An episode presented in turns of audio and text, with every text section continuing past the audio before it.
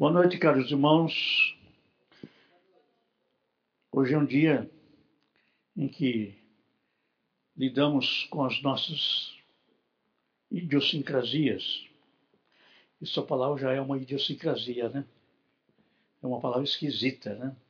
Não é muito hábil, não é muito comum a gente usar umas palavras assim.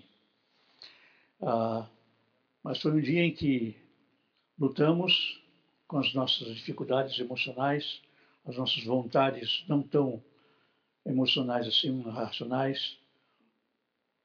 Lutei com a minha codependência hoje, meu nome é Carlos. Nós temos transmitido nessas semanas todas, falando sobre vários aspectos. Hoje nós vamos falar um pouco sobre a questão da dependência química. E eu já queria introduzir a questão da seguinte maneira. Se nós fôssemos observar com cuidado a, a, a teoria da dependência química, do processo de adicção, do processo de dependência, nós vamos notar que, na verdade, esse é o processo psicológico do pecado. Então, quando nós estivermos falando desse processo todo, não se esqueça que isso está por trás.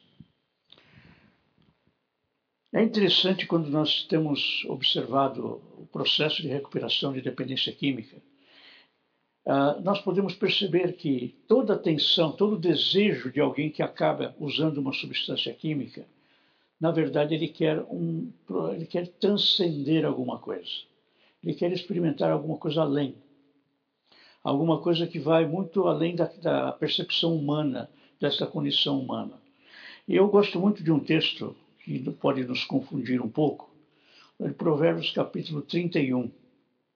Ali nós estamos falando de um processo, vemos o processo também de transcendência. Nós, nós vamos voltar a, a falar um pouco desse, dessa questão. Provérbios 31 diz o seguinte: Provérbios 31, versículos 6 e 7.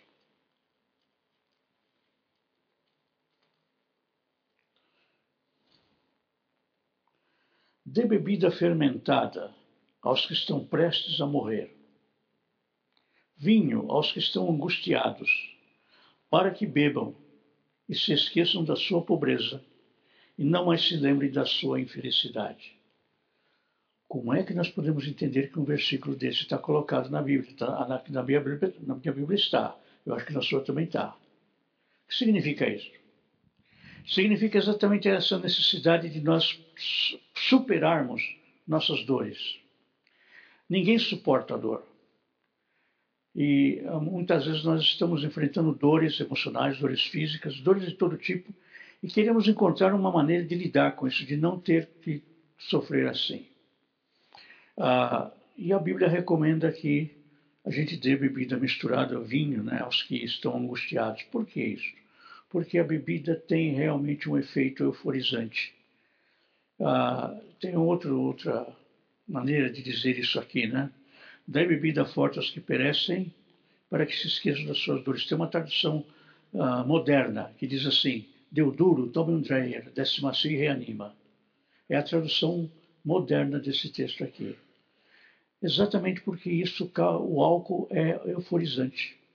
Eu estou deprimido, e tomam alguma bebida, esqueço tudo, vira tudo, fica tudo bonito. Eu sou o mais bonito da peça, sou mais inteligente, eu posso tudo. Esse é o efeito do álcool. Esse é apenas um exemplo de todo tipo de droga, que todo tipo de droga que alguém usa e fica dependente dele, nós vamos tentar uh, trabalhar em cima dessa coisa, acontece exatamente porque é euforizante, altera o meu humor. Uh, hoje de manhã, eu levantei com uma, uma certa dificuldade, com muito uh, meio tantã, meio zonzo, e tomei uma aspirina. É interessante como uma aspirina muda completamente o humor. Quando foi para sair de casa já estava bem. Por quê? Porque a, a, química que nós usamos tem esse efeito, trabalha no nosso humor. É, pode resolver a nossa dor, mas também trabalha no nosso humor. Agora, por que, que tem esse desejo da gente conhecer uh, essa coisa de usar droga e tudo mais? Eu quero crer que Eclesiastes também traz uma outra ideia aqui.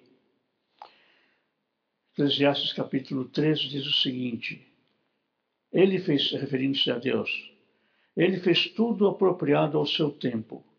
Também pôs no coração do homem o anseio pela eternidade. Mesmo assim, ele não consegue compreender inteiramente o que Deus fez também pôs no coração do homem o anseio pela eternidade. O anseio pela eternidade está no coração do homem. E a química entra nesse processo quando ela transfere a nossa atenção para além. Nós transcendemos este mundo quando nós usamos algum tipo de química. É interessante que uh, conhecemos um pesquisador chamado Andrew Neuberg. Ele estava pesquisando o que, que acontece no cérebro de uma pessoa quando ela entra numa meditação, como tipo meditação transcendental. E um dos exames que ele fez foi plugar o cérebro de eh, meditadores, meditadores. Eram monges budistas, católicos, que estão treinados, acostumados a meditar assim. E eles usaram, plugar o cérebro das pessoas e perceberam que havia algumas mudanças interessantes quando eles mudavam. Eles simplesmente organizavam o cérebro de uma tal maneira que todo mundo ficava em paz. Eu fiquei muito curioso com essa experiência, escrevi para esse médico, pesquisador, e ele falou: ah, Mas que interessante que você tenha se interessado pelo nosso trabalho. Eu expliquei por quê, que eu, eu que trabalhava com recuperação de dependência química.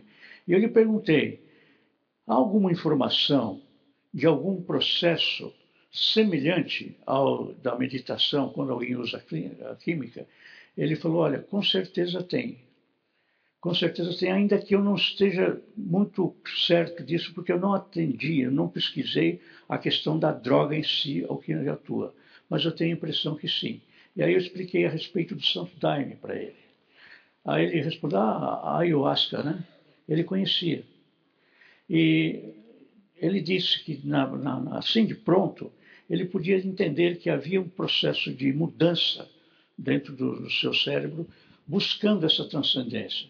E é interessante observar que a ayahuasca é o famoso Santo Daime, que está ligado a uma pseudo-religião.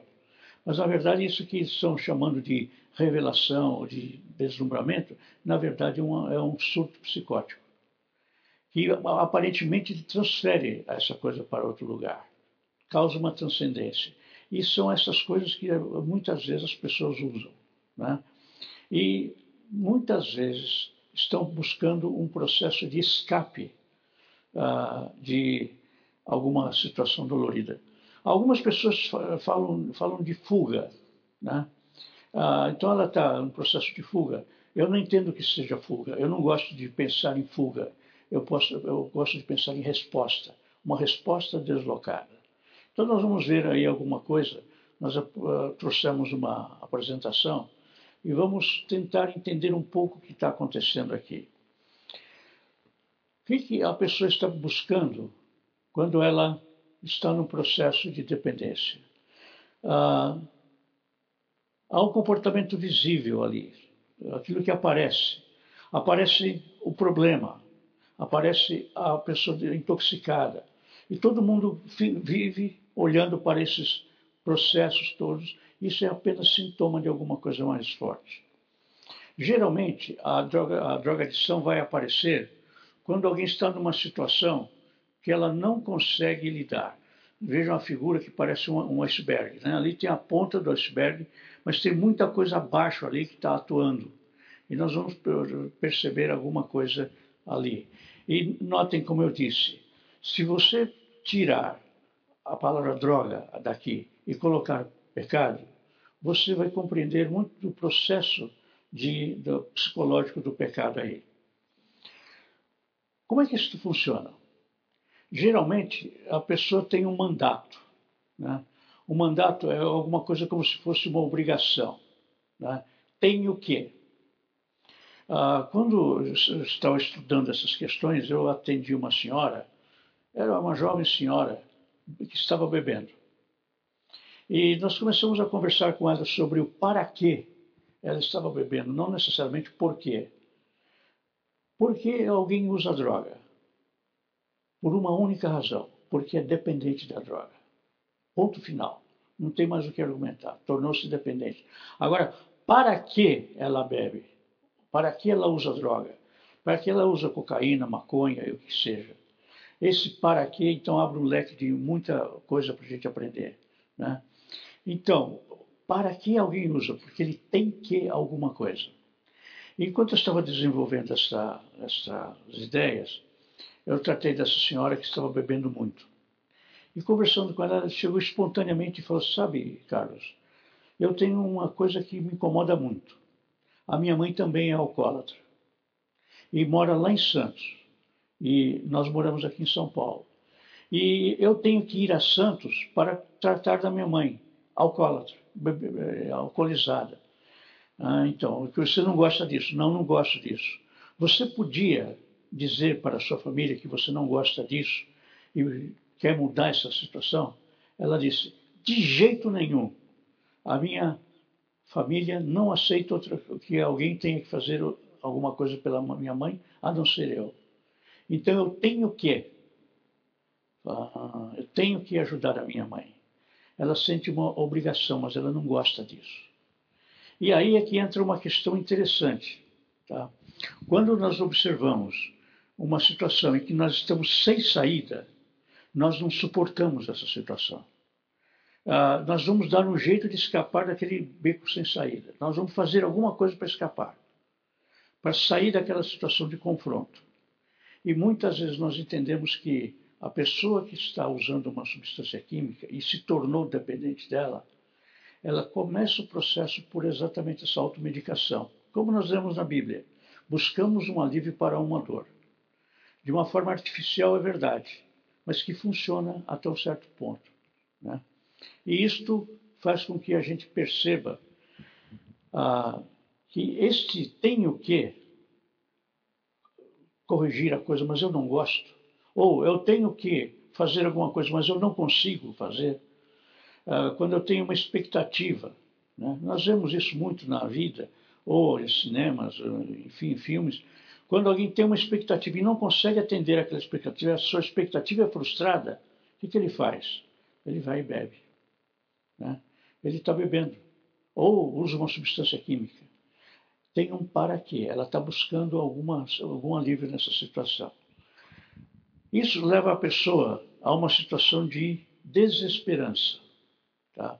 Ele tem que fazer alguma coisa, ele vai para um processo de, des de desesperança porque ele não tem outra escolha. Ele está sem escolha. Quando a pessoa está nessa situação, ele dá uma resposta deslocada. Ele vai numa direção, encontra um obstáculo, ele vai buscar uma solução. Ele não suporta ficar emparedado. Ele vai buscar uma solução. Quando ele está nessa situação, sem escolha, ele escolhe alguma coisa. Por exemplo, um dependente de álcool escolhe beber. É uma, uma resposta que ele está dando para aquela situação, mas uma resposta deslocada. Porque quando seria ótimo que ele pudesse enfrentar a situação, ele pudesse dizer, não quero isto, de uma forma assertiva, ele não consegue fazer isto, ele desloca para uma outra resposta. Deu duro, tome um Dreyer, desce macio e reanima. Ou seja, ele está numa situação difícil, ele dá uma resposta deslocada. Né? Agora, o interessante é que essa resposta deslocada tem base bíblica. Romanos 7. O bem que eu quero não faço, mas o mal que detesto é esse que eu faço. Quem, quem é que vai dar um jeito nessa miséria em que eu estou vivendo? Quem pode me ajudar aqui? Essa é a resposta deslocada. Eu sei o que eu gostaria de fazer, mas eu não consigo fazer. Então, essa resposta deslocada, portanto, encontra essa, essa base né, na Bíblia. E curioso, quando a pessoa está nesse processo, no momento que ela decide beber, ela não bebeu ainda, ela ainda não recebeu o efeito do álcool no seu organismo, mas quando ela decidiu beber, ela já muda de atitude ela já muda o seu humor. Ela nem chegou a beber ainda, mas pelo fato de ter decidido, já melhora a situação. E a questão é, é tão dramática porque quando a pessoa cria isso na sua mente e esse processo dispara um processo de compulsão, essa compulsão é quase impossível de ser segurar. A única coisa que vai segurar essa pessoa é o próximo gole. E muitas vezes, eu repito, tira o álcool e coloca qualquer outra coisa que te incomoda. Funciona da mesma maneira. O conteúdo pode ser diferente, o processo é igual. É, uma vez nós estávamos tratando também com uma, um grupo de dependentes químicos e havia uma senhora que não era dependente química. Ela tinha uma compulsão por jogo. Quando os bingos todos estavam aí fora, né, estavam piscando as suas lâmpadas, né, os bingos estão por aí, camuflados. Mas, naquela época ainda estavam todos aparecendo por aí, ela conseguiu vender um apartamento que não era dela, pegou uma entrada de 40 mil reais e foi fazer o quê? Entrou no bingo e perdeu tudo. Aí não tinha jeito, a família internou. Aí ela estava contando a síndrome de abstinência de jogo. Quando ela estava descrevendo a síndrome de abstinência, o grupo olhou para ela e falou: Mas você usa droga? Não, eu não uso droga nenhuma, nem bebo. Mas o que você está descrevendo acontece comigo, porque é exatamente o processo igual. O conteúdo pode ser diferente. Havia ali o drogado, o alcoólatra e a jogadora. O processo era o mesmo, não fazia diferença. Né? Ora, quando eu escolho essa resposta deslocada, eu sinto uma sensação de liberdade, porque escolhi, eu escolhi alguma coisa. Ah, aquele famoso uh, autor Stevenson, que escreveu Dr. Jekyll Mr. Hyde, conhecido como mestre, o, mestre, o médico e o monstro. Ele conversa com um amigo e está perguntando, mas o que está acontecendo? Porque este médico descobriu uma poção que ele mesmo criou no seu laboratório. Quando ele tomava aquilo, ele se transformava no Mr. Hyde. Ninguém conhecia o Mr. Hyde. E o Mr. Hyde saía à noite para fazer as suas passeadas.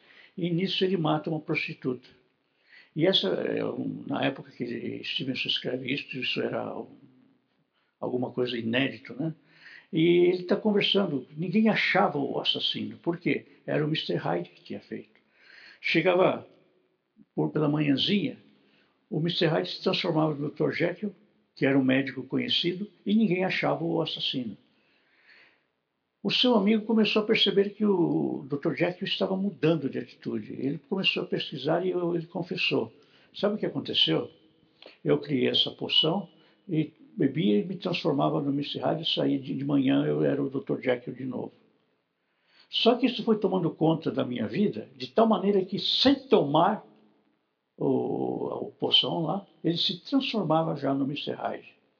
E o Mr. Hyde foi tomando conta do Dr. Jekyll e ele começou a perceber que uma hora o Dr. Jekyll iria desaparecer, só aparecia Mr. Hyde. Aí ele seria pego. Então ele decidiu se matar. E ele explicava para esse amigo o que, que era, o que ele estava fazendo. Interessante que essa história foi escrita no século, no outro século, 1800 e qualquer coisa, no finalzinho do século. E já descrevia exatamente o que acontecia no caso de dependência química. Dependência química é antiga na história do, do homem, né? A Bíblia fala de intoxicações uh, muito com muita frequência. Bom, nós temos aí essa sensação de liberdade, uma escolha. Ele faz uma escolha. Eu sou dono do meu nariz. Claro que você é dono do teu nariz. E ele bebe e enfia o nariz aonde? No copo. Ele cheira usando o nariz. Ele fuma, vai usar o nariz.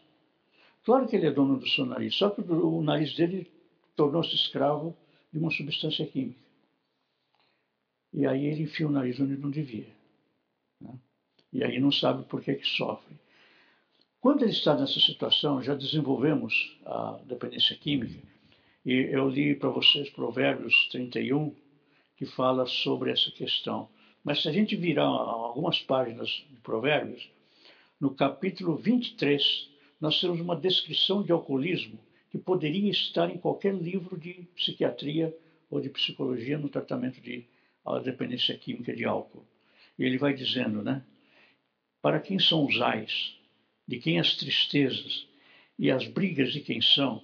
E os ferimentos desnecessários? De quem são os olhos vermelhos? Dos... Agora ele responde: dos que se demoram bebendo vinho, dos que andam à procura de bebida misturada. Se vocês continuarem lendo o capítulo aqui, há uma descrição perfeita de alcoolismo. E ele termina dizendo assim: Você será como quem dorme no meio do mar, como quem se deita no alto das cordas do mastro. Vocês já ouviram falar que o alcoólatra, quando ele está intoxicado, ele está mareado? Pois é, é isso aqui. E deita, né? No fim, ele morde como serpente e envenena como víbora. Seus olhos verão coisas estranhas. Olha a alucinose alcoólica aqui. Né? Ah, algum, algumas pessoas veem, literalmente veem bichos andando pelas paredes. A pessoa já está num processo grave de alucinose. E sua mente imaginará coisas distorcidas. Era muito comum eu ver a seguinte situação. O marido está alcoolizado e chega quintão. E a, quer, quer estar com a mulher dele, mas a mulher não aguenta mais um homem intoxicado, cheio de álcool. Ah, então você tem outra. Ou você tem outro. O que está acontecendo? Ele está pensando, ah, exatamente falando perversidades e vendo coisas distorcidas. E dirá: Espancaram-me, mas eu nada senti. Bateram em mim, mas nem percebi. Quando acordarei para que possa beber mais uma vez? Esse é o alcoólatra. Já descrito na Bíblia com todos os detalhes que poderiam estar em qualquer livro de medicina que possamos alcançar. Agora, exatamente aquilo que ele descreve aqui, que sofre porque bebeu, provoca uma re, retroalimentação. Né? Se nós ouvimos o, o slide novamente, nós vamos ver. Uh, recua um pouquinho para mim, só um pouquinho. Vejam lá, sou dono do meu nariz, sofro todas as coisas, e esse, esse processo causa retroalimentação que volta no início do processo. Ou seja, ele tem agora que responder ao mandato. Qual mandato? Tenho que controlar esta coisa. Só que ele não consegue controlar, porque ele já está num processo de dependência. E a primeira dependência que aconteceu foi emocional. Ele bebia e ficava alegre. Então ele continuava até que chega um determinado momento que ele tem uma adicção. Ou seja, a, o que acontece agora é que ele está dependente de álcool. Esse é aquele que diz, né? Quando despertarei para então beber mais uma vez? Isso é que acontece quando nós estamos numa situação de dependência química, ou seja, de álcool, cocaína, o que for. Qualquer droga que nós e às vezes nós já ouvimos aqui, né, que podemos estar dependentes de uma medicação dada para a depressão. Né? E isso é, já aconteceu muito tempo, muitos anos atrás. Essa adicção vai se aprofundando e causa todo um processo de obsessão e de compulsão. Obsessão é o pensamento fechado. Ah, é interessante nos grupos que nós lidamos, os grupos anônimos, eu costumava dizer assim: eu estou pego. Você está pego? O que é isso? significa que eu estou com um desejo enorme, não tenho controle sobre o meu desejo de usar a droga. É como se ele estivesse preso e está preso no processo de dependência e a sua vontade só pode atender aquele o seu impulso, o seu desejo de usar alguma coisa. E esse processo leva à compulsão, que é o comportamento repetido, mesmo apesar de tudo aquilo que nós estamos sofrendo. Uma das coisas que incomoda muito uma família que esteja vivendo nessa situação é o fato de que não consegue compreender de como ele bebe ou usa droga e causa toda uma confusão em casa, dor, etc., como ele ainda volta lá, repete o ato e fica naquele processo. Por que isso? Porque ele acredita que ele tem solução. A solução é a próxima, é a próxima bebida, o próximo uso de droga. Então, fica uma situação assim. O veneno é o seu próprio remédio. E fica numa situação de retroalimentação novamente. Agora, note uma coisa: se fica aqui, no, nesse processo de dependência, a retroalimentação, que nós vamos observar outra vez. Uh, projeta para mim o próximo slide, que fala sobre. Recua um pouquinho, por favor. Não, recua toda a imagem. Isso. Observe uma coisa. No primeiro círculo ali tem uma retroalimentação. Quando ele vai para a adição, a adição, ele tem outra retroalimentação aqui. E uma retroalimentação que alimenta a outra, alimenta todo o restante. Então fica um processo de retroalimentação no uso e na falta do uso. No, ele, ele usa porque não suporta não usar. E quando ele não suporta não usar, ele usa de novo. Fica num circuito fechado. E ele não consegue romper isso. Bem, isso é o que acontece com dependência química. Agora, tem um outro lado também, né? A família entra nesse processo e, por sua vez, o sistema familiar fica também num processo de retroalimentação. Fica, a retroalimentação fica em termos do controle, de querer controlar a bebida e faz de tudo para, para controlar. E nós já ouvimos coisas interessantes. Por exemplo, eu não quero que meu filho, ou meu marido, meu irmão, beba lá fora, então eu compro bebida para ele beber em casa. Uh, eu não quero que ele faça isso, então eu vou e faço. Bom, mas você já foi, você vai contra, comprar droga para ele? Não, imagina, não vou comprar droga. Mas ele compra droga como? Ah, com a mesada. Olha, então você está comprando a droga para ele. E as pessoas tentam resolver o problema de uma maneira inadequada. Eu me lembro de ter tratado de uma pessoa aqui mesmo nesta igreja, que ele tinha andado atrás do filho desde que o filho tinha 14 anos. E naquele momento o filho estava ali com 48. E ele estava numa situação crítica. E eu perguntei, mas se levou todo esse tempo, o que está acontecendo agora? Falei, sabe, pastor, acontece que eu fiz a única coisa que eu nunca tinha feito, e foi a que funcionou. Eu cheguei para o meu filho e disse assim para ele: Meu filho, eu não posso mais te sustentar, eu não tenho mais como fazer isso, eu já gastei uma fortuna em cima dessa situação. Então eu vou solicitar uma coisa para você. Eu não tenho como controlar o seu uso de drogas, mas aqui em casa não dá mais para aguentar essa situação. Então eu vou fazer o seguinte: eu vou te dar uh, uma pensão por três meses. Você vai morar naquela pensão e você cuida da sua vida do jeito que você quiser. O, esse filho saiu batendo o pé, né? pegou a mochila dele, batendo o pé, etc. Dois dias depois ele estava de volta e pediu, tá bom pai, eu preciso de ajuda. E ele estava contando isso e falou, mas é, onde é que você aprendeu isso? Com o seu livro. Quero meu filho de volta. Ele aprendeu alguma coisa, ele estabeleceu limite. Aqui em casa não dá mais. Então, como eu não consigo controlar o seu impulso a usar droga, você vai cuidar da sua vida. Bem, o resultado é que esse moço de 48 anos está agora lá no norte do Brasil, com casado, com uma vida um pouco melhor daquilo que ele estava aqui. Porque o pai decidiu alguma coisa muito séria, ele decidiu colocar limites. E uma das maiores dificuldades que nós encontramos é exatamente o processo, aquele processo que a família não consegue colocar um limite para si. O limite não é para o usuário de droga, não. O, o limite é para mim, é para o pai, para a mãe. Não é outra coisa. Ah, mas o meu filho vai andar onde, ele vai roubar. Espera aqui.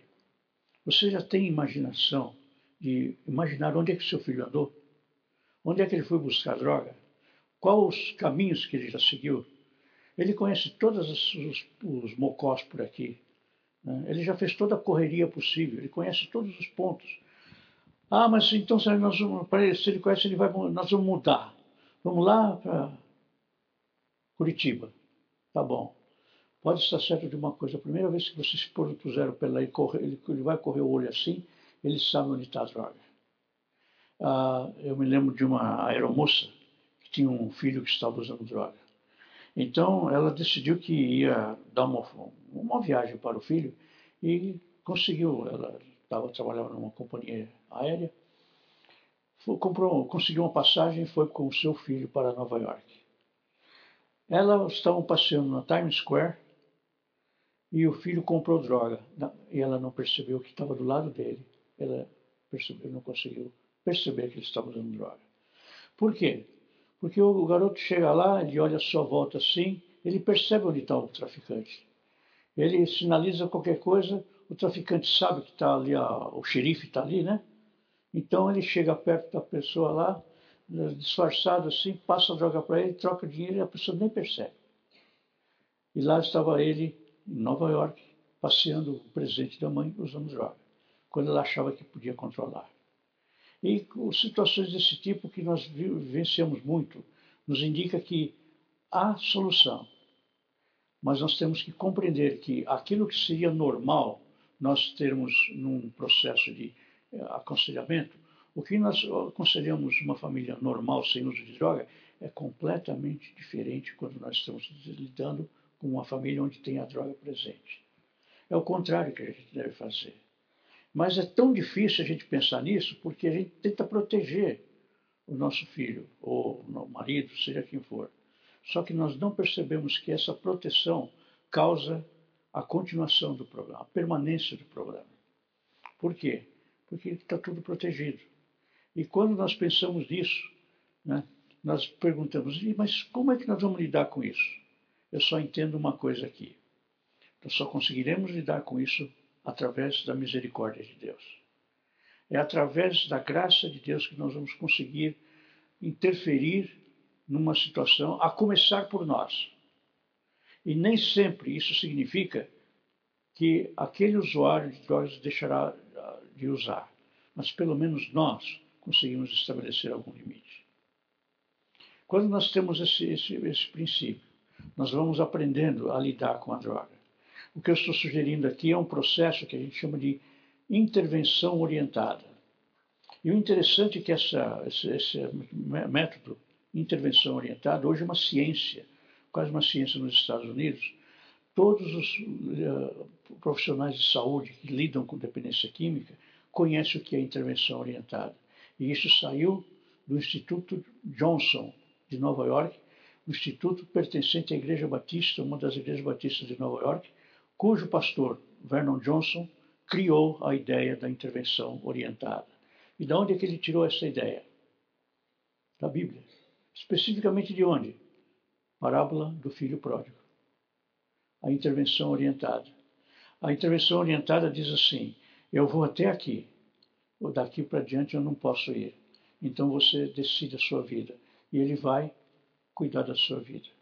Até que ele para lá no chiqueiro, no fundo do poço no fundo da sarjeta. Aí ele pede ajuda.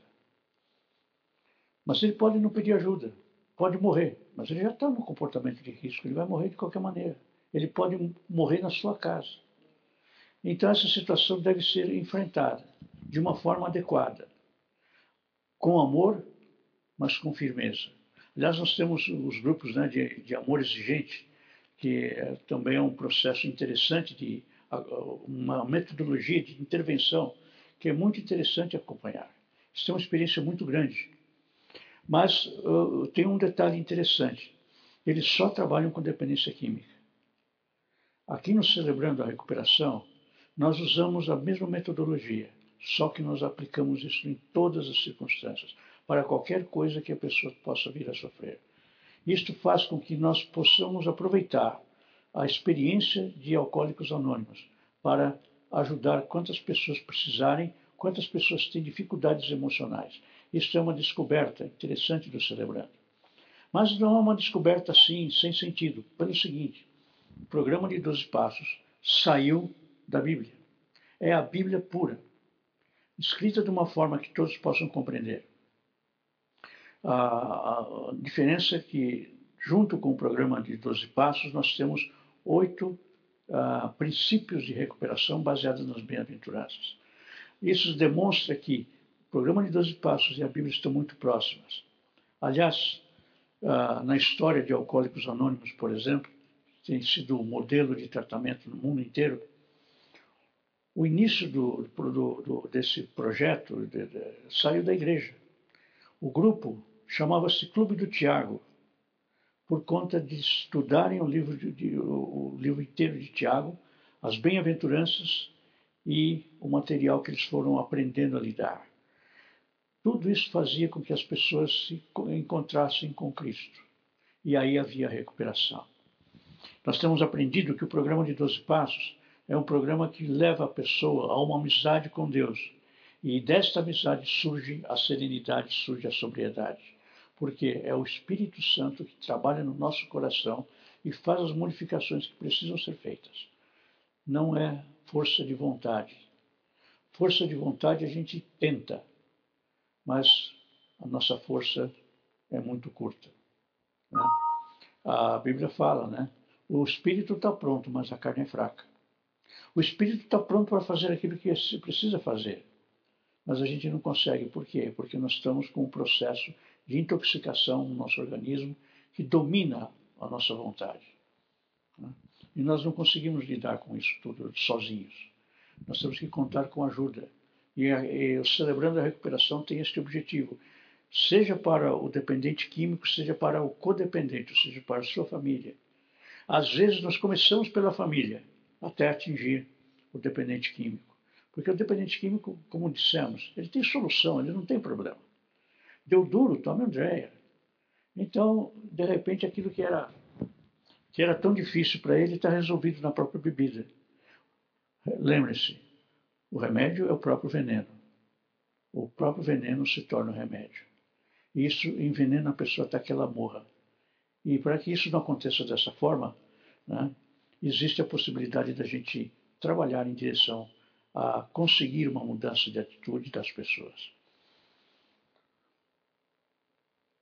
Como eu disse, a dependência química tem um aspecto transcendente, leva a pessoa a uma experiência transcendente, segundo eles.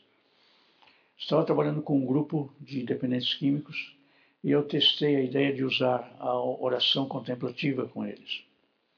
Havia ali do nosso lado uma moça que tinha sido internada por uso de maconha e ela saiu daquela experiência de meditação e olhou para mim e falou: Carlos, que coisa interessante. Eu senti a mesma coisa que eu quando usava maconha, sem ter usado nada.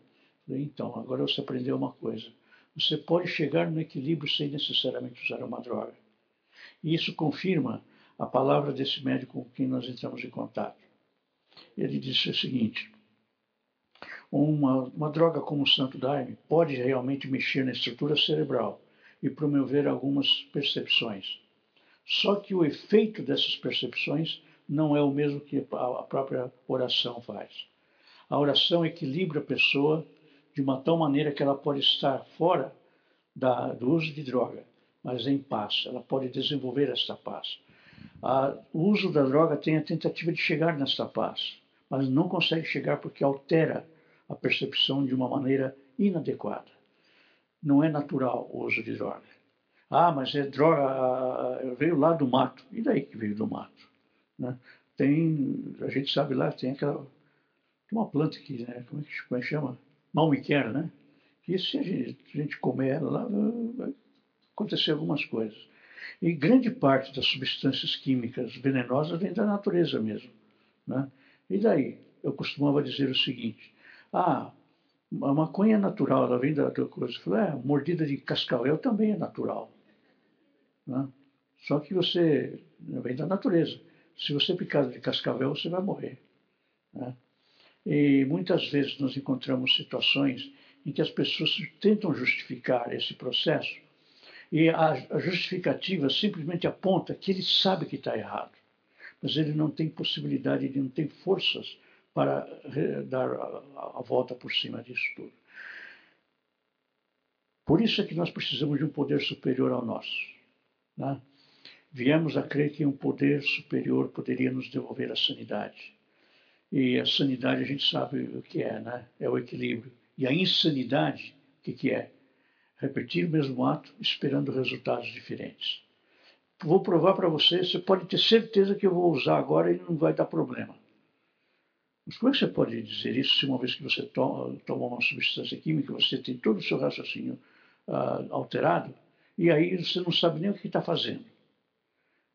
Eu vi um filme, um, um filme hoje à tarde, estava procurando uma coisa na internet e é interessante.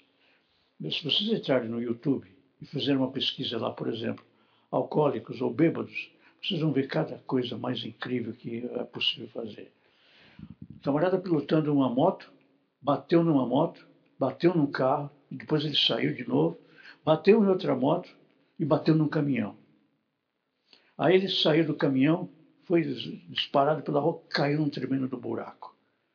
Isso é, é, insanidade, repetir o mesmo ato esperando resultados diferentes. E isso faz com que a gente pense duas vezes a respeito de que está acontecendo com a pessoa. Notem uma coisa: esse processo já foi além da pessoa querer alguma coisa. Ela precisa de ajuda.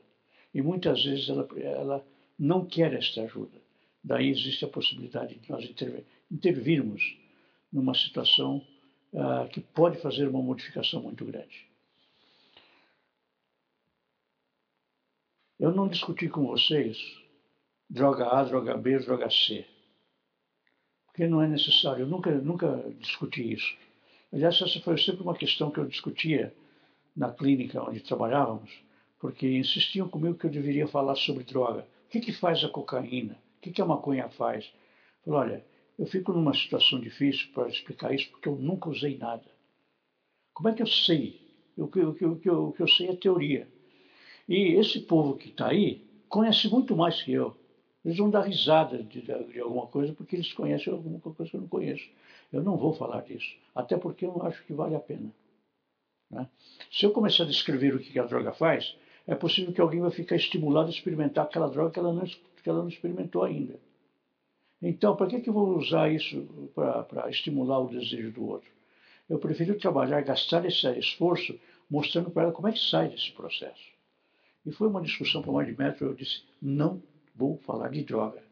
E definitivamente não falava de droga. É por essa razão que eu não estou descrevendo para você o que a cocaína faz. Porque quem está usando cocaína já sabe tudo. Quem está usando maconha já conhece tudo. Conhece muito mais que eu. Ela é capaz de olhar assim e saber onde é que está o traficante, onde está a droga. Eu não sei olhar. Eu não sei ver isso. Mas alguns sabem ver isso. E se eu presto atenção, talvez eu até veja, mas a minha atenção não está focada aí. A minha atenção está focada em cooperar com alguém para sair desse processo.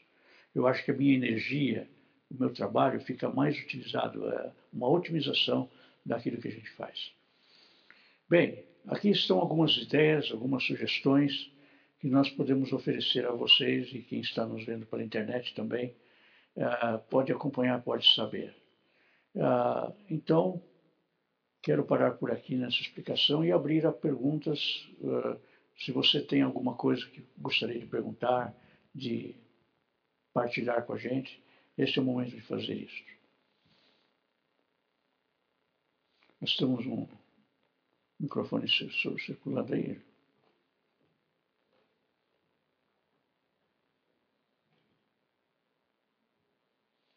Alguma pergunta no nosso auditório? Diga, Marcelo.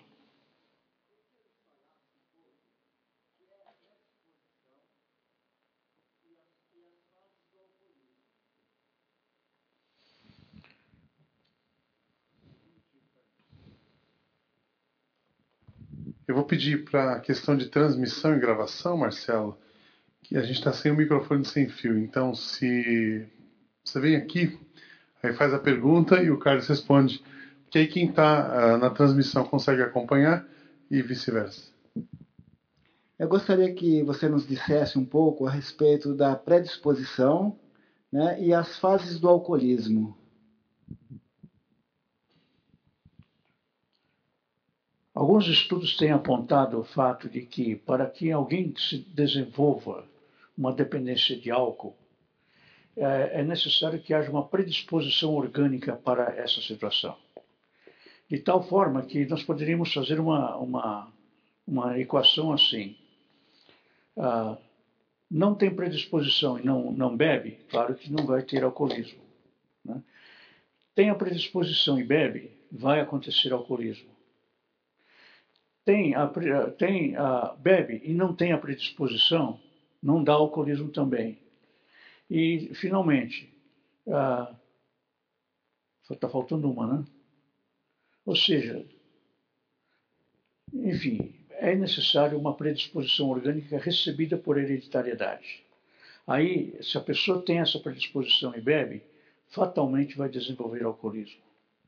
E o alcoolismo tem, no mínimo, uh, três grandes fases, de mais ou menos cinco anos cada um. A partir do momento em que alguém começa a beber, cinco anos, que é um trabalho inicial, que é uma fase inicial de adaptação ao, ao álcool, leva mais ou menos cinco anos. Então, se alguém começa a beber hipoteticamente com 15 anos, quando ele tiver 20 anos, ele está com alguma dificuldade séria já de controle, porque ele já está adaptado aí. Aí vem a fase, a segunda fase, do, do, a grande fase do alcoolismo, que é exatamente alcoolismo mesmo, aquela fase em que a pessoa está bebendo e que a atenção dela é toda voltada para o beber. Então, eh, ele trabalha, mas está com a atenção voltada para as 6 horas da tarde, a tal da happy hour, que era na sexta-feira, depois passou para o sábado, depois passou para o domingo, aí começou na quinta-feira, depois na quarta-feira e depois a semana toda. Ou seja, esse é um processo que vai mais ou menos outros cinco anos.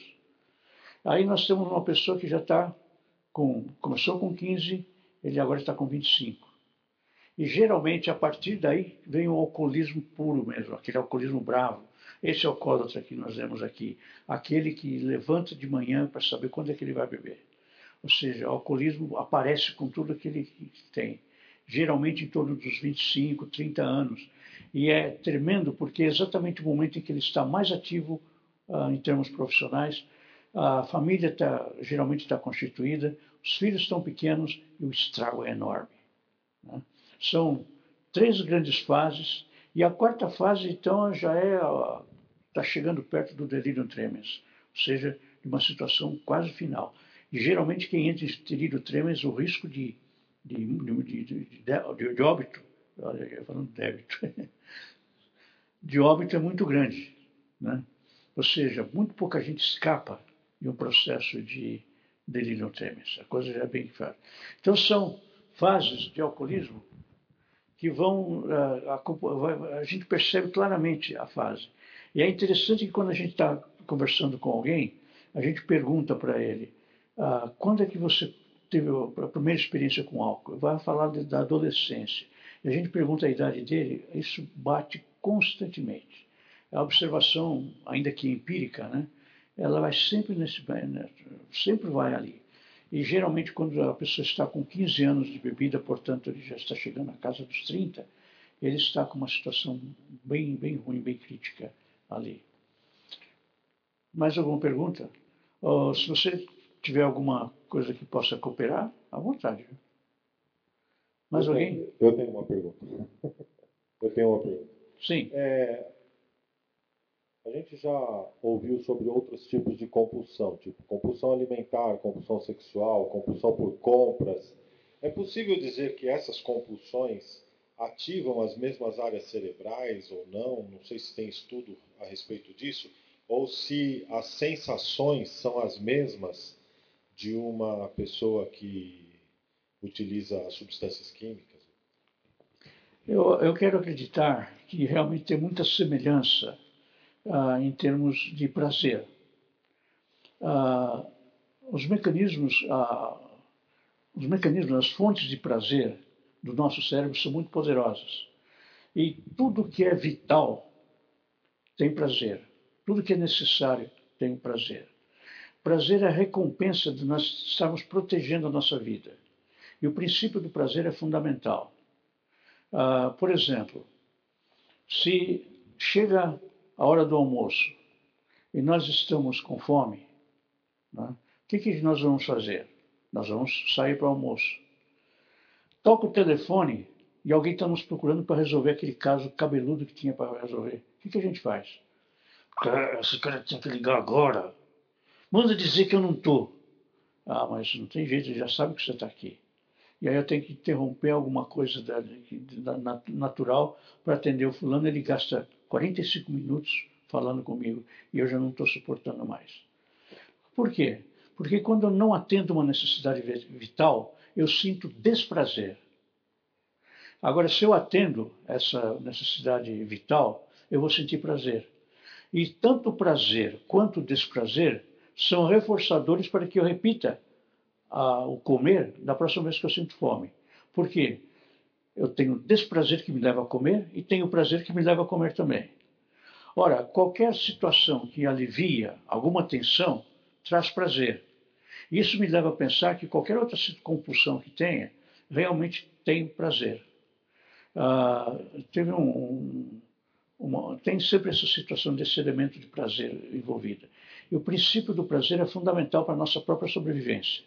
Se não houvesse prazer na, no cuidado da vida, nós estaríamos, talvez não estivéssemos aqui. Mas porque existe esse prazer, nós vamos atrás do, da, da, da, sua, da sua satisfação. Então eu quero crer que, por isso que eu acredito que o processo é semelhante. E tem mais uma coisa, um, um arremate aqui.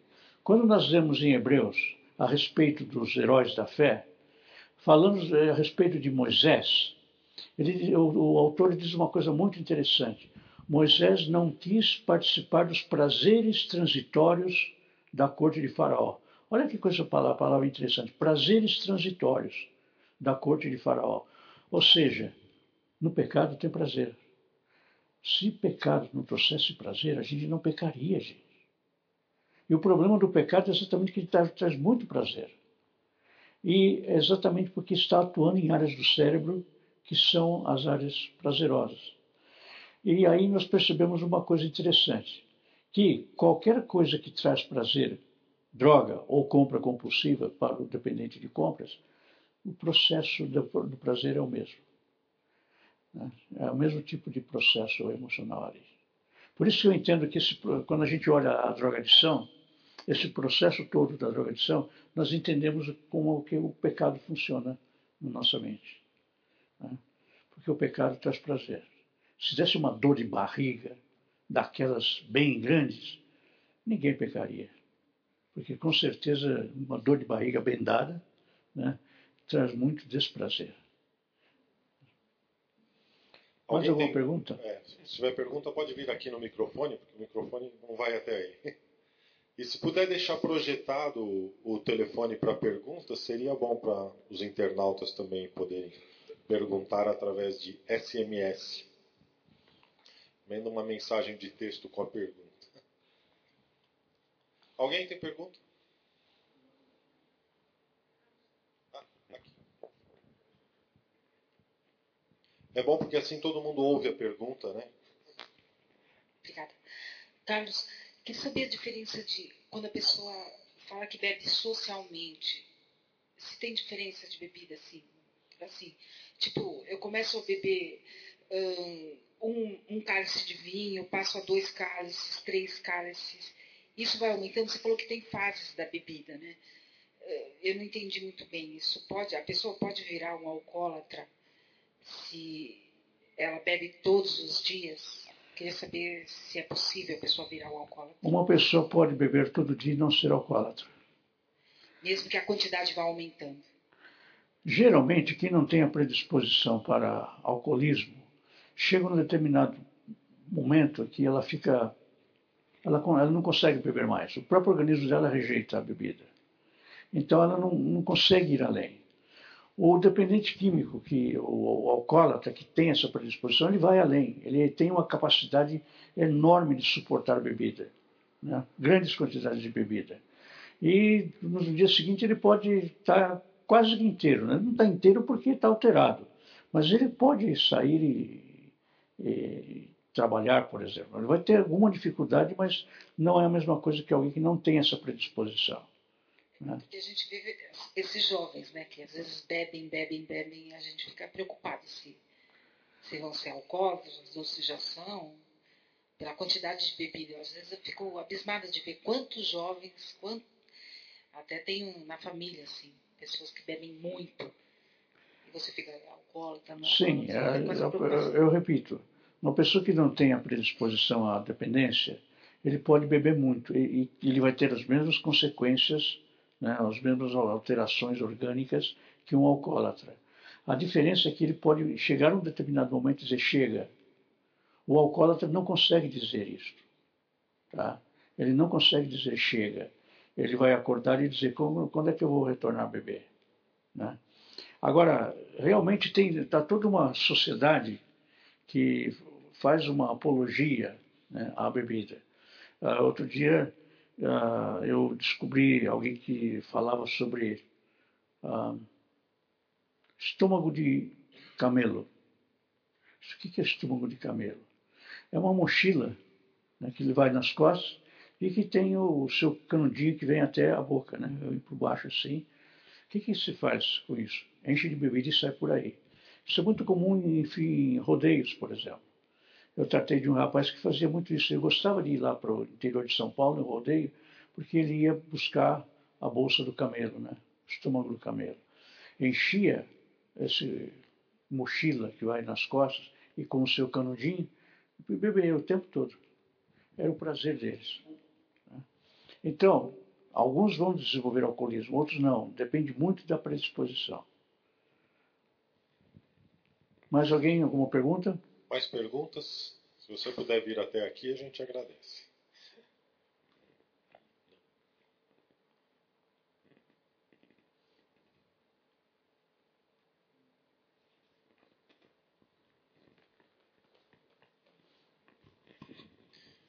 Uh, há chances de recuperação em internações em comunidades terapêuticas sem uso de medicação?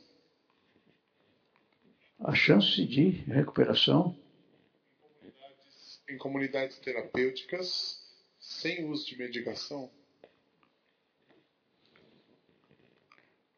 Aí está sempre uma questão polêmica que algumas pessoas entendem que não é necessária a medicação para ajudar alguém a escapar da dependência química. Eu diria o seguinte: não há uma medicação que tire a pessoa de uma, de uma dependência química. Mas há a medicação que alivia os sintomas da síndrome de abstinência. Ou seja, a, a síndrome de abstinência é alguma coisa muito dolorida, muito pesada, e há um grande sofrimento nisso. Agora eu pergunto, qual é o sentido da gente estar trabalhando na recuperação de alguém quando está em síndrome de abstinência e não usa uma medicação para aliviar, trazer o conforto?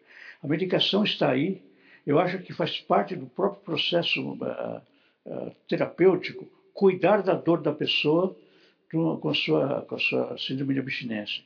Mormente que uma síndrome de abstinência pode ser gatilho para a retomada do uso. Então não há como fazer outra coisa né, para aliviar a pessoa. Não é para resolver, não há, não há medicação para resolver síndrome de abstinência ou a, a dependência química mas existe medicação para aliviar os sintomas de síndrome de abstinência. Tanto é que há medicações modernas hoje que atuam sobre o desejo de beber, que é exatamente na área da, a, da síndrome de abstinência. E funciona, tá? porque a pessoa se sente diferente, ela se sente com condição de estar raciocinando e começar a pensar nas, nas coisas que precisa pensar, pra, nas disposições que precisa tomar. Eu, portanto, é claro, é óbvio que eu sou a favor de medicação, sim. Desde que seja uma medicação controlada, com um grupo clínico e técnico para saber o que está fazendo. Agora, achar que não precisa de medicação, eu creio que é um, forçar a pessoa a um sofrimento desnecessário que acaba por prejudicar o, o, trabalho de recuperação muitas vezes.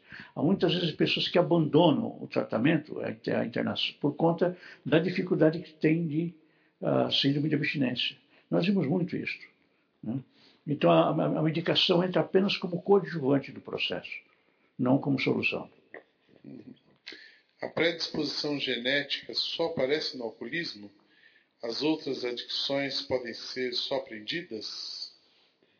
Falamos muito da predisposição em alcoolismo porque alcoolismo é uma das uh, dependências mais conhecidas, a que se estudou mais, que se conhece mais. As outras estudos partem da, do modelo de, de, alcoolismo tentando entender o que está acontecendo aqui. Até hoje tem-se pouca informação a respeito de outro, de outro tipo de droga. Agora tem muita informação a respeito da, do alcoolismo, que também é droga, né? Ah, às vezes gente, as pessoas falam, ah, ele bebe e usa drogas. Né? Álcool também é droga. Tá? Ah, então tem relativamente pouca informação à disposição para saber os resultados de dependências de outras drogas. Pressupõe-se que exista uma predisposição, como muitas outras coisas, todas partem de predisposição. Né? Então, é uma informação que ainda está sendo estudada, né? ainda não se tem uma, uma clareza de, do, do, se isso tudo tem uma questão genética envolvida. É, as indicações dizem que sim, mas ainda não se tem confirmação plena. Uh, trauma de infância pode desencadear um processo de dependência química? O processo de dependência química começa com a escolha da pessoa a usar uma droga. Agora, não significa necessariamente que um trauma de infância vá disparar alcoolismo ou dependência química. É, é necessário que essa pessoa decida usar uma droga. O que ela pode descobrir é que ela pode ter, ter um ressentimento, por exemplo, e esse ressentimento é aliviado pelo uso de droga. Isso não significa necessariamente que alguém que esteja lidando com um trauma parecido vá necessariamente usar droga. Tem muita gente que não usa droga. Né? Uh, tem, nós temos muita gente que tem passado por determinados traumas e não tem uso de droga envolvida. Né? Então, nós não podemos dizer necessariamente que ele Bebe porque quando ele era nenê, né, em vez da mamãe passar talco nele, passou sal. Né? Uh, quando ele queria ser corintiano, o pai determinou que ele fosse palmeirense. Ou qualquer coisa, qualquer time, qualquer trauma desse tipo. Né? Isso não significa necessariamente. Ele pode ter o trauma, sentir dor por isso, e escolher usar droga por oferta, por alguma coisa, né? uh, por alguma razão. E esse trauma, e esse processo acontece não necessariamente por causa desse trauma, mas pode ser um motivador para a continuação do uso. Carlos, é, se a decisão em tomar alguma droga parte do sujeito, é, o quanto é correto, se é ou não, dizer que ele é uma vítima? Se é uma escolha que ele faz, ele não, ele não é vítima. Ele escolheu. Tá? Agora, tem muita gente que se faz de vítima para justificar alguma coisa. Agora, o uso da, de, de, qualquer substância química não significa necessariamente que ele, esteja, que ele seja uma vítima. Ele pode estar usando a dependência química, ou antes, a situação de vítima, para justificar o uso da droga mas isso é apenas uma justificativa, não é a razão. Eu repito, alguém usa uma substância química por uma única razão apenas, porque é dependente químico dela. Zero. Ponto final. Agora, para que ele usa, bem, aí abre um, leque de, de situações. Inclusive, pode ser realmente um trauma de infância, que ele tenta aliviar a dor através de uma, de uma, de um, de uma situação assim. Né?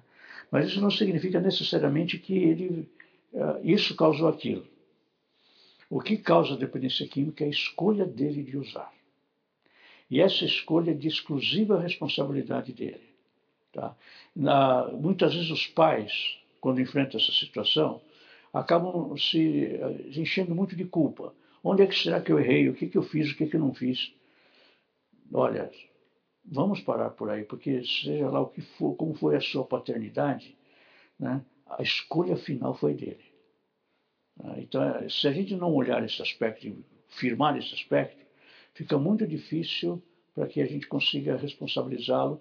E enquanto ele não se responsabilizar, não há recuperação boa, sustentada aí. O Carlos, depois que se instala a dependência química, no começo ele resolveu usar ele tinha essa liberdade de escolher. Depois que se instala a dependência química, aí ele é uma vítima. Ainda ele é? É vítima da dependência? Não, ele não é vítima. Ele é responsável pela, pela dependência. Novamente, porque ele, ele começou a usar. Né? Ah, ele usa uma substância química, causa dependência, isso é responsabilidade dele. A gente não pode usar o argumento que uh, de algum trauma, de alguma coisa assim. Por quê? Porque senão a gente tira a responsabilidade dele. Mas se a gente entende a dependência como uma doença, como é que você explica isso? como é que um diabético faz para lidar com. Ele não é culpado de ter um diabetes, mas ele é responsável por se tratar, se ele quiser uma vida de qualidade, não quiser morrer cedo. Né? Ou seja, a responsabilidade dele tratar da doença dele. Então, alguém não é responsável por ter nascido com uma predisposição, mas ele tem a predisposição. Se ele bebe e a coisa fica pior, a responsabilidade do beber é dele, a escolha dele. E a consequência disso é a dependência química. Tá? Então, ele é responsável pelo processo de recuperação. E também é responsável pelo, pelo próprio alcoolismo, porque, repito, tem a predisposição e não bebeu, ele não vai ter problema. Mas se ele escolheu um dia beber e ter, né, descobriu a poção mágica, isso é responsabilidade dele. E aí, se a gente não responsabilizá-lo, não há como ajudá-lo a sair disso. Eu fui claro? Carlos, é, a gente tem ouvido muito aqui no Celebrando que parentes de dependentes normalmente faz a pergunta: como que eu posso fazer para ajudar o dependente? Né? Então, o que, que a gente poderia responder para um parente de um dependente que faz esse tipo de pergunta? Ou... Eu diria o seguinte: nada. Ou seja, vamos entender o que é esse nada aí. Tá? Nada que eu digo é que quando a pessoa faz esse tipo de pergunta, provavelmente ela já deve ter feito um monte de coisas que não funcionou. Né? Geralmente porque não fez aquilo que realmente precisava. E nada disso vai funcionar. Então, quando eu estou dizendo nada, é deixa de lado o que seria normal, aquela sugestão da comadre, da vizinha, do, do, do, do vovô, seja lá que for, e procura uma informação correta, profissional. Vá procurar informação e vá procurar recurso que possa ser adequado. E o, problema é que tudo que é adequado para lidar com dependência química costuma enfrentar uma resistência muito grande da própria família, porque vai criar dor. Então, as famílias muitas vezes querem resultar, quer aliviar uma situação e não quer sofrer. Não tem como. Né? É, não se faz omeletes sem quebrar os ovos. Né? Nós já argumentamos isso. A única forma de você não quebrar o ovo é tirar o ovo dali e não fazer omelete. Né? Ou seja, quando alguém vai intervir, numa situação de dependência química, vai doer. Mas já está doendo. Né? Então a gente responde assim: já que você está sofrendo, que sofra pela razão certa. Né? Porque uma, uma dor é aquela que mata, a outra dor é a dor que cura. Tá? Ah, quando a gente está num processo de doença, talvez a gente precise de uma cirurgia.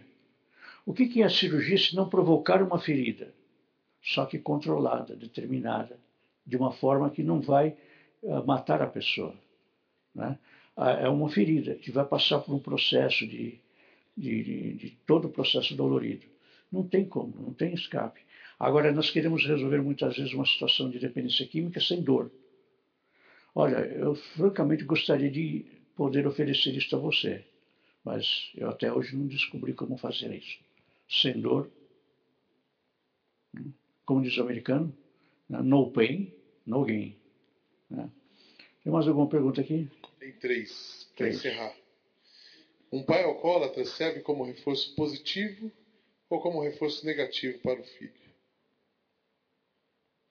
Geralmente é um reforço negativo, porque tem muita coisa envolvida no, no, no comportamento, é, no comportamento, no, na relação quando temos um pai alcoólatra. Pode ser que o pai alcoólatra chegue em casa e deite, toda vez que beber, ele deita e dorme. Não faz nada, só deita e dorme. Mas a expectativa do filho não é, a expectativa do filho é que o pai estivesse presente. E isso causa realmente um trauma muito sério. Né? Então, eu entendo que é sempre um reforço negativo. Tá? Agora, pode ser que ele possa vir a se tratar e parar de beber e mudar a sua vida. Isso seria um reforço positivo. Tá? Mas enquanto ele está bebendo, não tem, não tem como escapar. O reforço é sempre negativo. Uhum. Pode falar do cigarro? Como ajudar um filho a parar? Da mesma forma que ajudaria um filho a, parar com álcool. Não tem jeito. desde que a pessoa queira. Né? A diferença é que álcool altera a própria personalidade, ela mexe na estrutura de personalidade da pessoa, o cigarro não faz isso. O cigarro causa danos, tá? mas não, não desmancha a estrutura de personalidade de uma pessoa. Hoje hoje tá uma campanha maior contra o cigarro, mas normalmente ninguém perde emprego porque está fumando. Vai fumar lá no, no fumódromo, alguma coisa assim, lá fora, pode até criar um problema dentro do trabalho, mas não, não há o dano, por exemplo, que acontece com o uso de álcool ou qualquer outra droga. Né? Ou seja, a estrutura de personalidade da pessoa não, não é mexida. E tem danos, mas não causa o mesmo tipo de situação que causa dependência de álcool ou drogas. O vício em antidepressivos também pode ser considerado uma droga? Como? Antidepressivo também é considerado uma droga? Bem, a gente precisa pensar no que, que, que, o que é droga. Né? Tem a droga legal, ética, que é a de laboratório receitada pelo médico, e tem a droga ilegal. Né? Se é um antidepressivo, o pressuposto é que ele seja ético, que seja legal. Antigamente havia determinados tipos de, de, de antidepressivos que causavam dependência. E era uma situação difícil. Eu ainda peguei essa época. Mas nesses últimos anos tem havido alguma medicação tão interessante para mexer, para aliviar a depressão, que não causa os efeitos colaterais que existiam. Tanto é que alguns simplesmente desapareceram do mercado. Encerrou a produção e outros substituíram. E os que têm, têm experimentado a medicação mais recente têm percebido efeitos interessantes, melhoras sem a colateralidade. Né? mas determinados tipos de, de, de, antidepressivos no passado causavam mais depressão do que a dependência do que os que já estão agora aí no mercado. Eu acho que a gente encerrou aqui.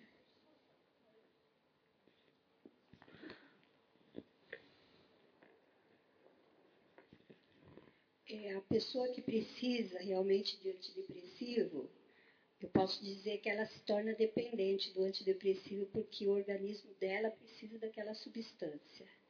A grande diferença é exatamente a tolerância. Os antidepressivos antigos, eles causavam uma tolerância que a pessoa tomava um determinado medicamento e ela ia aumentando a dose. E aí aquilo virava um veneno. Esse era o grande problema dos antidepressivos de antigamente porque aquele não fazia mais efeito, aquele tanto, e ali aumentando, aumentando, aumentando. Então, eu tive uma irmã, por exemplo, que começou a tomar um remédio aí que todo médico dá às vezes para dormir, esqueci agora. Ela começou a tomar um comprimido, ela já estava tomando sete por dia. E aí eu conversei com foi para uma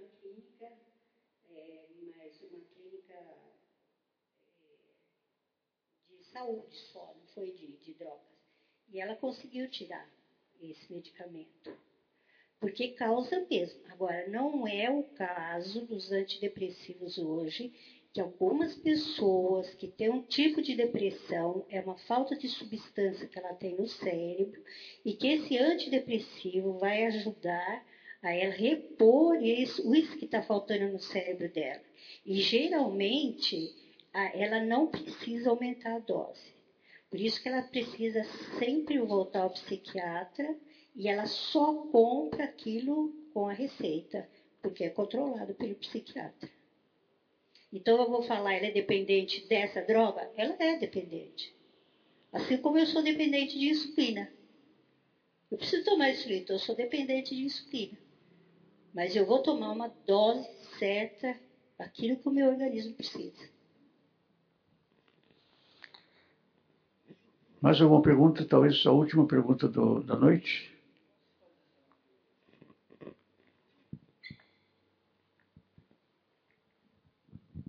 Meu nome é Marcelo, eu sou mais um alcoólatra dependente químico e um codependente familiar em recuperação.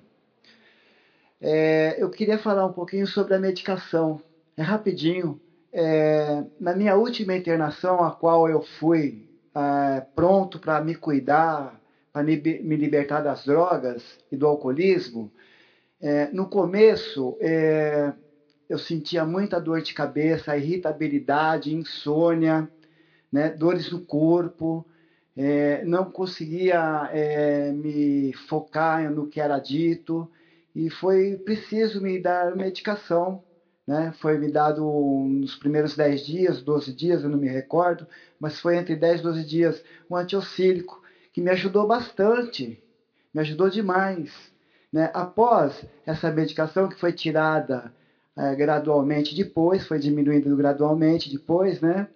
É, eu comecei a, a, a, me envolver no tratamento normalmente, mais calmo, mais tranquilo, já dormindo, sem irritabilidade, sem dor de cabeça.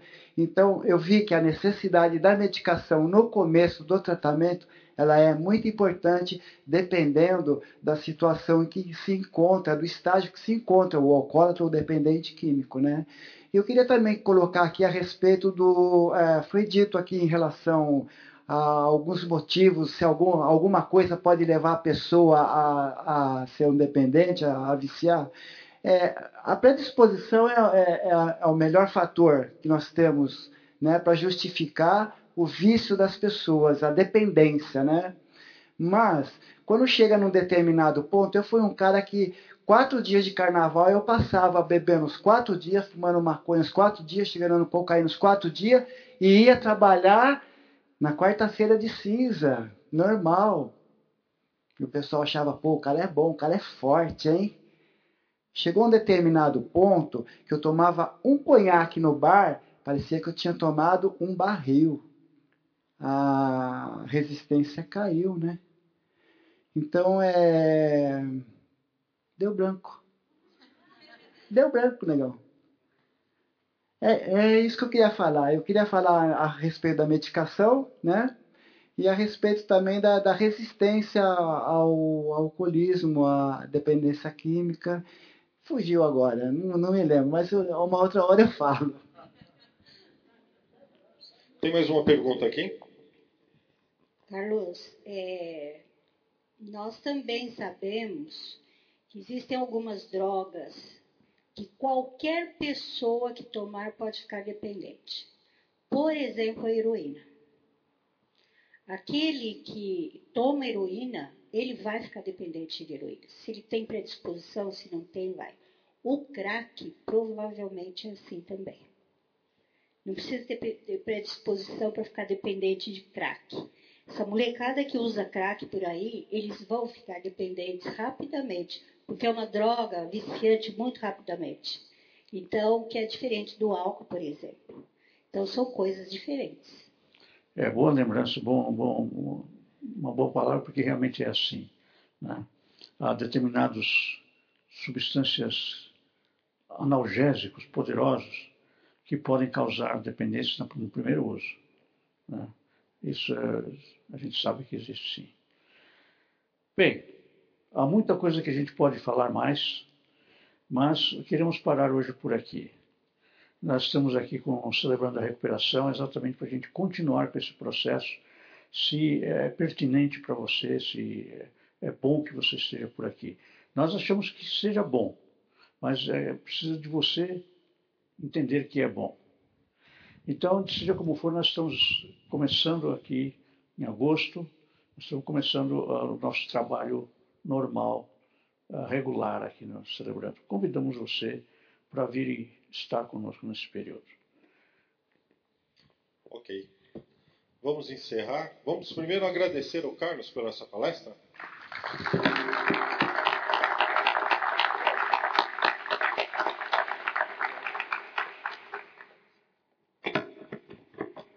apenas alguns avisos. Na medida que os tempos mudam, vão aparecendo novas drogas. Então, próxima palestra, dia 23, na próxima terça-feira, é sobre internet, game mania e compulsão tecnológica. Essa droga, uns 20 anos atrás, não existia, né? Ou melhor, eu era compulsivo por isso. Mas os computadores não eram do tamanho desse que eu tenho na mão tamanho dessa sala. É... com a educadora Ana Lúcia Bedikis. E no dia 30, encerrando a nossa série de palestras da Terça, Terças Terapêuticas, vamos ter uma palestra sobre esquizofrenia e personalidade psicopata com o Dr. Oswaldo Giometti, que é psiquiatra. Então, essas são as nossas próximas etapas, e como o Carlos falou, no dia 6 de agosto, primeira terça-feira de agosto, a gente vai já uh, reiniciar o ciclo do Celebrando a Recuperação. É, Carlos, podia então você encerrar com uma oração? E depois todos estão convidados a, ao nosso café e nós temos que desocupar o templo às 22h45, 15 para as 11, né? Ok? Vamos às nossas cabeças, vamos orar. Senhor, permita que aquilo que nós podemos saber, enquanto seres humanos, conhecer a tua graça, possamos nos provar diante de Ti como nosso poder superior, que nos ensina como lidar com as nossas dificuldades humanas, eh, como consequência dos nossos erros, dos nossos pecados. Queremos pedir que Tu tenhas misericórdia, muita misericórdia de nós. Somos fracos, não temos muitas vezes discernimento para fazer aquilo que é certo. Por isso te peço que continuemos nos abençoando com a tua graça e a tua paz. Obrigado por esta noite, por este momento de encontro juntos. Conduza-nos para os nossos lares, nos dê a tua paz. Em nome de Cristo.